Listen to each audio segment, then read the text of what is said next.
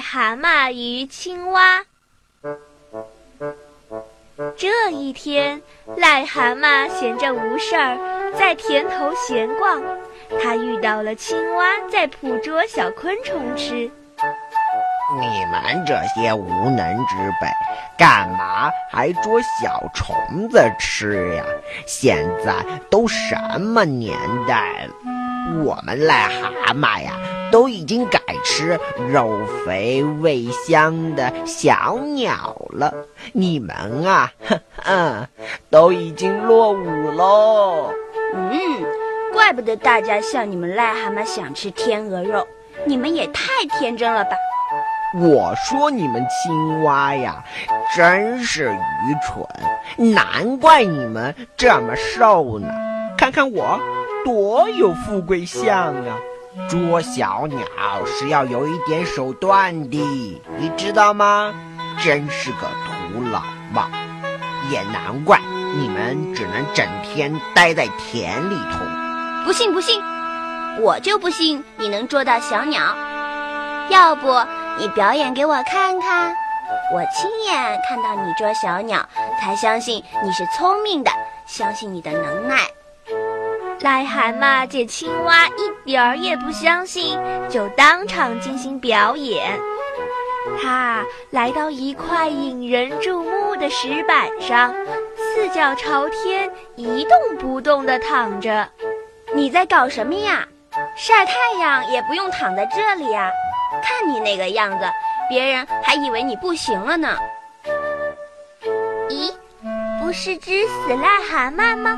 呵呵，我今天又可以饱食一顿了。可是，正当小鸟就要去啄癞蛤蟆时，癞蛤蟆忽然一个翻滚，迅速的用肥壮的腿夹住了小鸟，滚入了河里，将小鸟淹死了。然后，癞蛤蟆开始慢慢的食用了。怎么样，青蛙老弟？呃你都看到了吧？这回你该相信我的话了吧？我说你要多跟我学着点儿。现在，都已经是网络时代了，以后我还准备通过网络来。呃呃呃，找食物吃呢？你怎么能这样做呢？小鸟是我们的朋友，你怎么能这样对待朋友呢？你太缺德了吧！我可不愿意像你这样对待朋友，我还是通过诚实的劳动去获得食物吧，并且保护庄稼可是我的义务。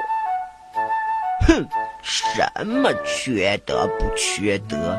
能捕到好吃的东西就是本事，你啊也太顽固了。